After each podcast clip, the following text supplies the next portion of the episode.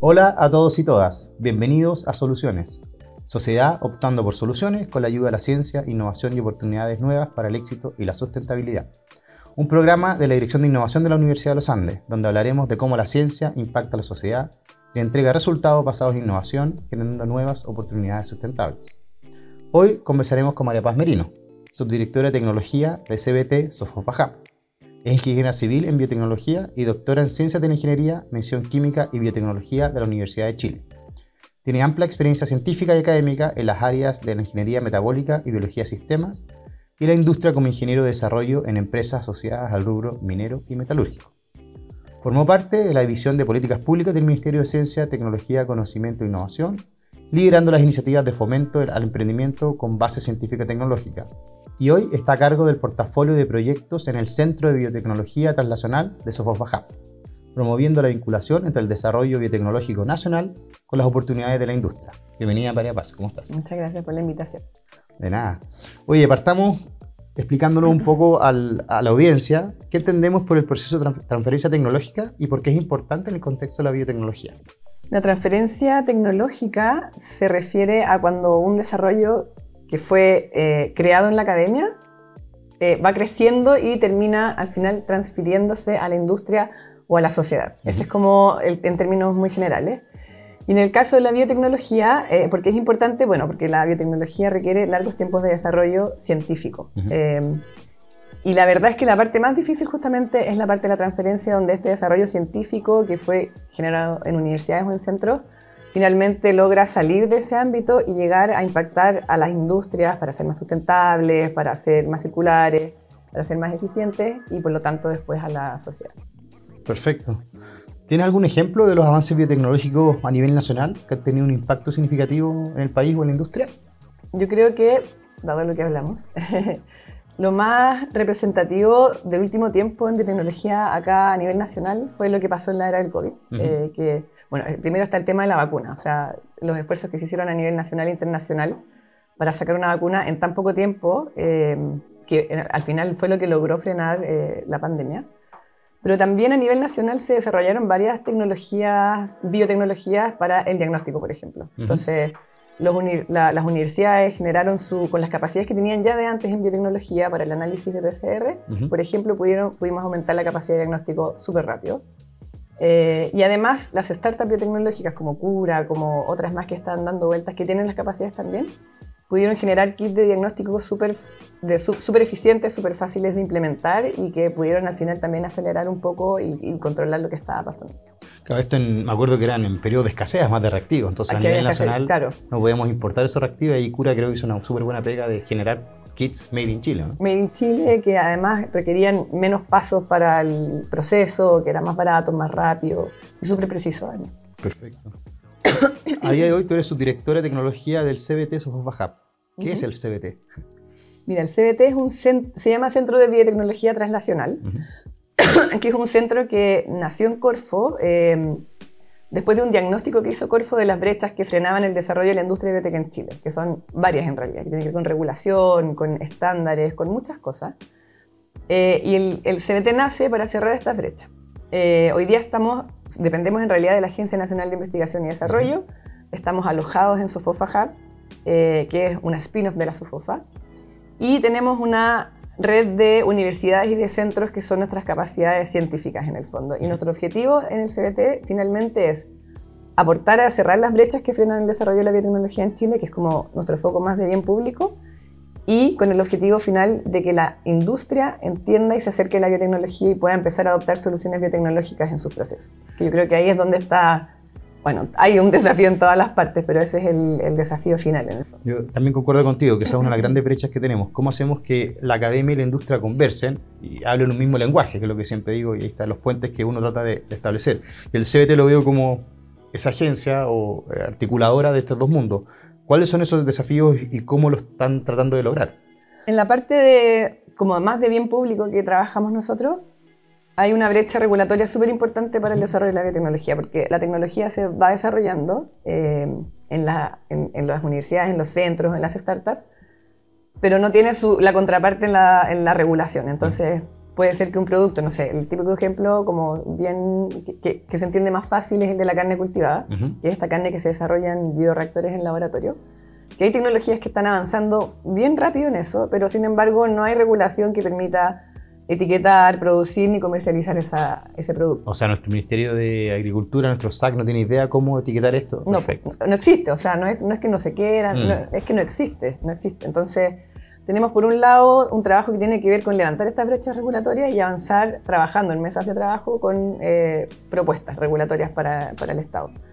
Eh, tenemos hay otra brecha que es la formación de capital humano en negocios. El capital humano avanzado, es decir, que los científicos puedan entender de negocios y eso favorece la transferencia tecnológica, porque en el fondo desarrollan la tecnología sabiendo hacia dónde van. Perfecto. Y para eso tenemos un diplomado en bionegocios que diseñamos justo con ustedes, con la Universidad de los Andes la Universidad de California San Diego, que tiene el objetivo de educar en negocios a los investigadores y el objetivo de educar en biotecnología a los profesionales de empresa, que eso también es súper importante, porque al final es ahí donde queremos llegar al final. Y todo esto, como decía, con el objetivo de llegar a la industria y para eso tenemos distintas formas de trabajar con las empresas, de levantar sus desafíos, pero siempre desde el lado, no siempre, pero casi siempre desde el lado de la demanda de biotecnología, es que es, donde, es, que es lo que hay que activar al final, porque oferta hay. hay muy buena oferta en Chile, además de esto. Hay, hay, buena ciencia y buena oferta de, de de tecnologías, pero la empresa tiene que entender qué es lo que le está llegando y bueno, la academia tiene que entender cómo llegar a las industrias también. Perfecto. Bueno, hablaste de regulaciones, hablaste de capital humano. ¿Cómo generas, un tercer punto, a lo mejor estos puntos de encuentro? Eh, a día de hoy hay varias empresas en Chile, doy el ejemplo de AgroSuper, que está metido con eh, el vínculo con universidades, donde ellos tienen fondos propios para incentivar y acelerar o madurar ciertas tecnologías que se desarrollan en los centros académicos. ¿Tiene algún ejemplo específico? ¿Puedes contar de AgroSuper u otro más que estén haciendo este Venture Corporate Capital de invertir en tecnologías desde las universidades? Em, podría dar un ejemplo que es uno de nuestros proyectos estratégicos, entonces aprovecho también de, comentar eso. Como somos un centro que tiene que acercar la biotecnología a la industria, tenemos un proyecto eh, que es para generar nuevas eh, New Breeding Techniques, no sé cómo se dice, pero nuevas técnicas de cultivo, para, de cultivo celular para la agricultura con el objetivo de que eh, los vegetales, las plantas, los frutales sean más resilientes al cambio climático, se adapten mejor a, los cambios, en el fondo, a la escasez hídrica y que sean más resistentes, por ejemplo, a patógenos. Y eso se hace a través de CRISPR y para eso hay que generar todo un sistema, antes de hacer la edición génica de una célula, hay que generar todo un sistema. Perdona, el CRISPR es una tecnología, para los que me estén escuchando, ah, que básicamente es una especie de tijera que corta el genoma o el DNA, en este caso el vegetal o de la planta, en un lugar específico y uno puede insertarle el gen que uno quiera, cosa de poder cambiarlo de manera muy precisa. Exacto. Y que a diferencia de los transgénicos, no requiere material genético como de, de otras especies. Eh, entonces estamos trabajando en un proyecto eh, con Viña Conchitoro que quiere hacer edición génica en el futuro de algunas de, de sus especies y con línea que tiene todas las capacidades científicas para desarrollar una plataforma de esto. Mm. Para llegar a hacer, a cambiar el, el genoma, o sea, los genes de, un, de, una célula vegetal, hay que hacer un montón de cosas antes. O sea, hay que, hacer un, hay que expandir la célula de, de, cierta manera. En el fondo es, es una pega bien grande.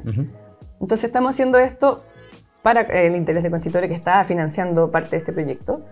Y el objetivo de hacerlo nosotros con ellos dos es que somos el articulador eh, pero además que nosotros tenemos la misión de que todo lo que se genere en esta, en esta alianza quede como una capacidad nueva instalada en Chile. Ah, Entonces, lo vamos a hacer para las vías de Conchitoro, pero en el futuro queremos que esto quede para otros frutales, otras especies que quieran, que necesitemos eh, editar. Extraordinario. Bueno, uno de los activos más importantes del mundo de los negocios y la tecnología es la propiedad intelectual. Eh, entonces te quería preguntar cuál es la importancia de esta propiedad intelectual eh, y cómo lo están viendo ustedes a nivel nacional. ¿Existe una cultura de esto? ¿Se está armando? ¿Cómo lo ven? Yo creo que el, tema de la propiedad intelectual, por ejemplo, las universidades lo tienen súper claro. Como que todo se protege en realidad. Sí, todo se protege. Tú, bueno, de ahí tú sabes más que yo. Eh, y claro, lo importante es al momento de transferir las tecnologías nuevamente, eh, los inversionistas o las empresas que adoptan estas tecnologías quieren tener como la, la ventaja competitiva y eso se hace a través de la propiedad intelectual. yo desde fuera, porque nunca he invertido en una startup, pero lo haré pronto. Em, los inversionistas se, se, preocupan mucho de que haya protección para que no, no copien después la tecnología. Entonces yo creo que para todo tipo de, solución disruptiva es necesario tener algún tipo de protección, ya sea patente, secreto u otra. ¿Cómo podemos medir el éxito de una iniciativa de transferencia tecnológica en biotecnología? Eh, yo creo que no existen muchos casos en Chile mm. de, de, desarrollos made in Chile que hayan llegado al mercado. Pero ¿cuál sería el KPI, por decirlo de alguna manera, el, el caso de éxito, de, o sea, el, medidor, perdón, del éxito de un, caso de transferencia en biotecnología? Esa es una muy buena pregunta porque es la discusión que hay hoy día para medir como, no sé, pues, el desempeño de los hubs de transferencia, de nosotros. Y generalmente esos KPI tienen que ver con tecnología licenciada o un exit o que eh, levantaron eh, capital, mm. privado. Yo creo que esas son las formas más directas de hacerlo. Pero como los procesos son tan largos, eh, yo creo que uno podría, antes de eso, empezar a medir ciertos indicadores que te pueden dar como luces de cuando algo va a ser efectivamente transferido. O indicadores más de proceso. Sí. Más que resultado final. Como nuevos clientes o nuevas pruebas de campo de algún producto. Como que uno podría ir viendo esas cosas antes para no esperar 10 años a llegar al, al éxito final. El clásico ejemplo es como lo de Notco, que, que, está como, si uno amplía la, la, definición de biotecnología, uno podría decir que es una...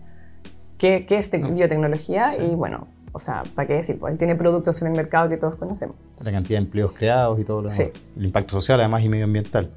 Eh, hablando un poco de eso mismo, eh, ustedes como CBT trabajan en distintas industrias de la biotecnología. seguramente lo que más conocemos, o la audiencia que nos conoce, te relaciona biotecnología biomedicina. Pero hay otras industrias en Chile que también son importantes. No sé si puedes comentar eh, cuáles son esas industrias y que están trabajando con temas biotecnológicos. Nosotros, por mandato en el fondo del Ministerio de Ciencia y de la NID, trabajamos con cinco industrias prioritarias, que son forestal, agricultura, acuicultura, minería y salud. Perfecto.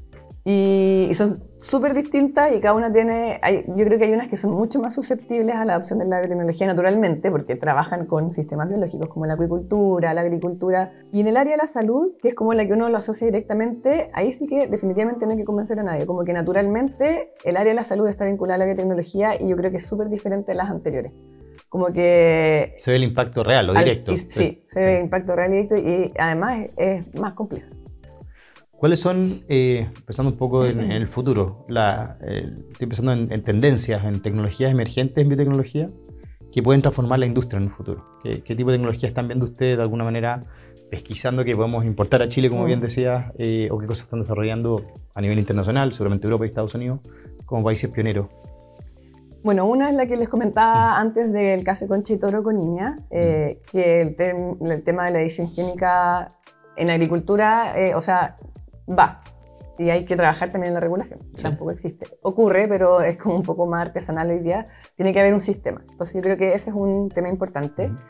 Otro tema importante y que consideramos estratégico que se hace a nivel mundial es como la definición, la definición más pura de biotecnología, como producir moléculas en sistemas biológicos, en bioreactores, eh, que son de la naturaleza, pero sin extraerlas de la naturaleza. Entonces, por ejemplo, eh, no sé, pues, producto, tenemos ahora de hecho un proyecto que es para producir un, antiparasitario para el cálicus, que es un péptido que se produce en levaduras en el laboratorio. Y eso puede en el fondo resolver un problema de la industria aquicular, que es un problema gigante. Eh, y esta molécula se produciría en levaduras, que es una especie de una microfactoría, ¿cierto? Que permite expandir esta molécula. Exacto, es como eh, agricultura celular en todo, en toda su larga definición, que es lo que a mí más me fascina de la biotecnología, de cómo uno en el laboratorio, en reactores con levaduras, con células vegetales, con células animales, puede producir eh, moléculas o productos de la naturaleza sin intervenir la naturaleza. Tienen un proyecto interesante y leí, creo que es Rubisco, ¿cierto? Sí, a mí me encanta Rubisco. Si nos puedes comentar un poco, yo los conocí en San Diego cuando partieron, así ah, que si nos puedes contar un poco la historia y lo que están haciendo. Sí, pues Rubisco es, un, es una startup biotecnológica eh, que está generando una plataforma de agricultura celular vegetal para producir moléculas de ciertos tipos. Entonces, un ejemplo es el que estamos trabajando a través de un proyecto, o sea, de un programa nuestro que es Hemisferio Biotech, donde apoyamos el escalamiento de startup biotecnológica eh, y lo que hacen ellos es producir un ingrediente antiedad para cosmética eh, que viene de células del alerce. La alerce es una especie protegida, nativa, milenaria, milenaria que no se puede tocar. No se puede tocar. Entonces, ellos lo que hacen es, sin tocar el alerce, bueno, sacaron unas ramitas al principio de los tiempos para producir las primeras células en el fondo, pero ya con eso tienen para producir eh, en adelante. Y lo que hacen ellos es producir las células de alerce, primero en plaquitas, después en matraces, después en bioreactores, eh, en una planta productiva que están escalando en Limache además, o sea, producción 100% made in Chile y regional. Y con esas células ellos eh, extraen este ingrediente y ya de hecho están, tienen dos productos en el mercado con su ingrediente, con su ingrediente que es una crema, no sé, una escumico creo la marca, que la promociona Ricky Martin, no, sé, no es menor. o sea, este es un compuesto que sacan de la alerce milenario del sur de Chile. Sí. Eh, y ese compuesto tiene eh, propiedades anti-envejecimiento. Sí. Eso es un poco el objetivo. Y lo están aplicando hoy en crema. Hoy día lo aplican en crema, pero ahí es importante. Yo lo he conversado con ellos, tienen maqui, tienen quilla y tienen otras, otra especie. Y claro, lo, llevaron a cosmética porque regulatoriamente es el camino más, más directo, pero esto tiene potencial para alimentos, para fármacos, eh, pero claro, hay que esperar un poquito más que se desarrolle también la regulación para eso. Perfecto. Oye, María Paz, te toca seguramente conversar con muchos emprendedores y emprendedoras. Eh, cuéntanos un poco tu diagnóstico de, cómo está el emprendimiento basado en ciencia en Chile y algunas recomendaciones que darías en base a tu, aprendizaje con ellos.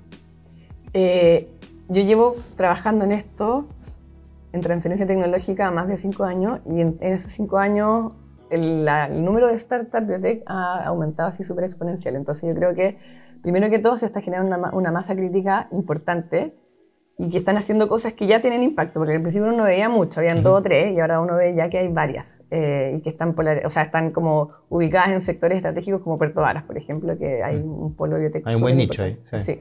Pues la industria también. Em, entonces yo creo que primero hay una masa, ya hay, ya hay masa crítica importante considerando que estamos en Chile también. Eh, y lo que he visto yo es que uno de sus principios, y conversando con ellos, o sea, como en el fondo para ver cómo podemos apoyar, es que el tema regulatorio es lo que frena em, el desarrollo de las, de las empresas biotech. Porque no saben cómo clasificar algo, porque lo que importaron de afuera quedó en aduana, porque nadie sabe qué es. Entonces yo creo que ahí y que es algo que también queremos impulsar nosotros, el que esto, estas empresas eh, armen comunidad y compartan sus tips, buenas prácticas, cómo lo hice, cómo lo hiciste tú, es clave. Ojalá se pudiera sistematizar para que fuera como, como al alcance de todos, pero yo creo que armar comunidad y compartir buenas prácticas, incluso un grupo de WhatsApp, sirve. Extraordinario. Oye, bueno, tú em, estás metido en esta industria donde hay pocas mujeres. Eh, tú estudiaste ingeniería en la Universidad de Chile, donde imagino que eras de las pocas mujeres en la carrera. Cuéntanos un poco tu experiencia y cómo fomentar que mujeres, en este caso incluso empezando la época escolar, niñas puedan eh, estimular para estudiar carreras científicas. Yo creo que para que más mujeres se atrevan o, estén como más eh, adelante en el tema de la ciencia y la tecnología, hay hartas cosas que están haciendo, o sea, como que hay muchos incentivos en la academia, en los programas, en los, incluso en los fondos públicos, para que las mujeres puedan tomar la delantera en, estas iniciativas. Pero efectivamente esto viene como desde el origen, o sea, desde la educación básica y, es súper cultural también, yo creo, como, como no hacer estas diferencias en qué, qué, cosas son de niñas, qué cosas son de niños, eh, ni en los deportes, ni en la ciencia. Yo creo que hay, hay un sesgo ahí a que los, hombres se vayan más por la, ciencia más dura y las niñas como para las cosas más suaves. Entonces, yo creo que parte parte desde la básica. y, una misma, o los padres de, yo con mis hijos soy así, o sea, trato de, que las cosas sean iguales para los dos y que no vean que uno tiene que hacer una cosa porque es mujer y otro porque es hombre, o sea, de todas maneras. Y yo creo que visibilizar también a las mujeres que están haciendo ciencia. Súper bueno. Hoy tú estuviste también en el Ministerio de Ciencia. Eh, cuéntanos un poco ahí tu rol en las políticas públicas. ¿Qué tan importantes son para estimular seguramente, a esta generación y a la siguiente en temas de ciencia e innovación? Sí, yo estuve en el Ministerio en su primer año de vida y en su primer año de vida con, bueno, con el ministro y la subse que estaban en ese tiempo, que es Andrés Cubi y la Cara Torrealba. Eh, surgió este nuevo programa para financiamiento de startup de base científica y tecnológica que es Startup Ciencia. Cuéntanos un poco eso. ¿eh? El Startup Ciencia eh, es un fondo de financiamiento a startup tecnológica, de base científica y tecnológica, que en el fondo respondía a la necesidad de largos tiempos de desarrollo y de alto financiamiento. Yo creo que no hay un programa hoy en cuanto a montos que se le acerque tanto, salvo los proyectos que son más largos como de investigación y desarrollo. Entonces venía a cerrar un poco esa brecha de financiamiento que existía para, el, para la etapa inicial de los desarrollos eh, tecnológicos. Entonces yo creo que eh, de verdad, no, no es porque yo he estado ahí, pero yo creo que de verdad ha sido un instrumento que ha hecho un cambio en el ecosistema, como Sí. Pensando un poco en generar más masa crítica. No necesariamente todos los proyectos que son financiados por el Startup Ciencia van a llegar a, a- a- a- un éxito final o a comercializarse, pero sí generar más empresas, más empresas, más empresas y más emprendedores y emprendedoras que saben cómo avanzar con, esta, con estas tecnologías como que generáis conocimiento, aprendizaje, reci- reciclas, como también lo- los casos que no llegaron al final, se reciclan y hacen otro proyecto, lo cambian. Entonces yo creo que de verdad el- en las políticas públicas y el Ministerio de Ciencia, ese tipo de instrumentos son fundamentales como para... para porque la, la parte de ciencia básica está súper bien abordada, Sí. o está muy bien abordada con Pero los los fondos, fondos, sí, los FONDEF, está todo súper bien ahí, pero hay una brecha después eh, que pasa entre la ciencia aplicada y la industria, y el Startup Ciencia trata de hacer un puente también ahí. Yo creo que hay otra brecha después, de que es la del escalamiento, pero, Claro. Pero por lo menos vamos de a poco, pues ya estamos como un pasito más adelante. Sí, nosotros tenemos un proyecto que tiene que ver con reciclaje de la industria salmonera, economía circular, donde extraemos la piel de los salmones eh, y extraemos colágeno para aplicarlo en distintas industrias. Hicimos todas las pruebas de laboratorio y estamos en la fase de escalamiento. donde Hay una brecha a nivel nacional donde ni siquiera están las plantas pilotos para poder escalar esto a nivel que nos están pidiendo ya toneladas de productos. Y esto es algo que efectivamente falta. ¿Cómo hacemos plantas pilotos para biotecnología? Eso yo creo que es clave. Sí, y ahí quiero agregar, aprovecho de pasar eh, también la información, que del CBT tenemos que trabajar en cerrar esa brecha y justamente este programa que les contaba que tiene Rubisco es para cerrar esta brecha de escalamiento para empresas tecnológicas donde entregamos apoyo en redes, eh, financiamiento, contactos, asesorías, qué sé yo, a startups tecnológicas para que puedan avanzar en eso. Y nosotros a, a través de eso generar capacidades nacionales. Y ese concurso está abierto hoy día. Perfecto. Oye, eh, vamos a ir terminando, tenemos últimos minutos. Siempre, y todos los que estamos metidos en innovación y en ciencia, abocamos porque tengamos mayor inversión en I+D a nivel nacional. Las cifras de Chile siguen el 0,34% del PIB. Estuvimos con la ministra hace un par de semanas y dice que eso difícilmente va a seguir subiendo, por lo menos como aporte estatal. Entonces tú que estuviste en el ministerio también y que ahora estás en el mundo privado, ¿cómo ves esa posibilidad de que generemos un mayor presupuesto de I+D para, a nivel nacional, básicamente? Sí, era discusión diaria cuando yo estaba en el Ministerio de Ciencia cómo hacíamos eso. Y efectivamente, si tú veis como los gráficos, eh, el sector público está dando harta plata. O sea, es el que más pone para investigación y desarrollo. Entonces, el desafío está en el privado, yo creo. En convencer a las empresas, o sea, no sé si convencer, que las empresas vean el valor de la investigación y el desarrollo y que se atrevan a, eh, a invertir más y entregar eh, y hacer más proyectos de investigación y desarrollo. Y hay instrumentos como la ley más D que un, un poco fomentan que eso ocurra, pero también hay un desafío de como simplificar los procesos. Porque las empresas también no tienen tiempo de estar haciendo, firmando tantos papeles, qué sé yo. Entonces, como yo creo que hay un cambio cultural que, y, y- y mostrar a las empresas, y yo creo que la forma es con casos de éxito. O sea, Sí. que las empresas, la- nosotros lo, lo que hacemos es que las empresas le cuenten a las empresas. Nosotros tenemos dentro de un par de semanas un- una visión tecnológica al País Vasco con el Magister de Innovación de la universidad. Y yo fui el año pasado y estuve viendo cómo ellos hacen para estimular a las startups y conectarla con las empresas grandes con las chicas. Porque está es perfecto el tema de ley más D, pero si tú aplicas ley más D a una empresa biotecnológica que usualmente no tiene ventas, Claro. no usa ese crédito tributario. Entonces, ¿qué es lo que hicieron en el País Vasco? La empresa chica, la startup, le vende ese crédito tributario a las grandes, ese beneficio. Que es básicamente, y lo que hace la empresa es que se lo traspasa de manera directa como aporte pecuniario a la empresa chica. Ah, perfecto. Entonces la empresa grande lo descuenta porque te puedes contar los, los- los impuestos y ese plata que se está ahorrando se lo invierte, elige qué empresa chica, digamos startup, se lo invierte. Y al tiro se genera una conexión entre la empresa chica y la grande porque se interesa por el proyecto, porque le puso plata. Entonces O sea, genera una vinculación varios- extraordinaria y hay que ver ahí cómo se podría aplicar esto en Chile, pero creo que es una muy buena idea de conectar el, el mundo Como que privado. hacen varios check de una. Claro, Sí, entonces así está esta conexión. Ojalá que ahí a través del CBT podamos, podamos impulsarla. Eh, María Paz, estamos terminando. Palabras finales, cosas que queráis comentar de la industria de biotecnología o de la innovación eh, que te gustaría dejar. Eh, no, para terminar, yo creo que tenemos como hartas cosas pasando en el ecosistema, hartas mesas de trabajo del Ministerio de Ciencia, mesas de trabajo de los emprendedores, eh, regionales, en- y en todas conversamos como qué hacemos y cuáles son las brechas que podemos cerrar para poder avanzar y siempre sale lo de la regulación. Y al final uno termina así como agotándose de que como que el camino es gigante y falta mucho. Pero yo creo que también es importante mirar hacia atrás y ver cómo estábamos hace 10 años versus hoy día. Es impresionante cómo ha cre- crecido la industria. es impresionante la cantidad de empresas que están haciendo cosas súper, súper buenas acá. Eh, y también da gusto ver que las empresas, porque uno siempre dice las empresas no invierten y qué sé yo, No son todas, hay empresas que no hay que convencer a nadie, que se acercan a nosotros porque quieren hacer proyectos, entonces yo creo que el ecosistema está madurando súper rápido, así que vamos bien encaminados. Perfecto. Bueno, muchas gracias María Paz por tu tiempo y por Gracias acompañarnos en un nuevo programa de soluciones.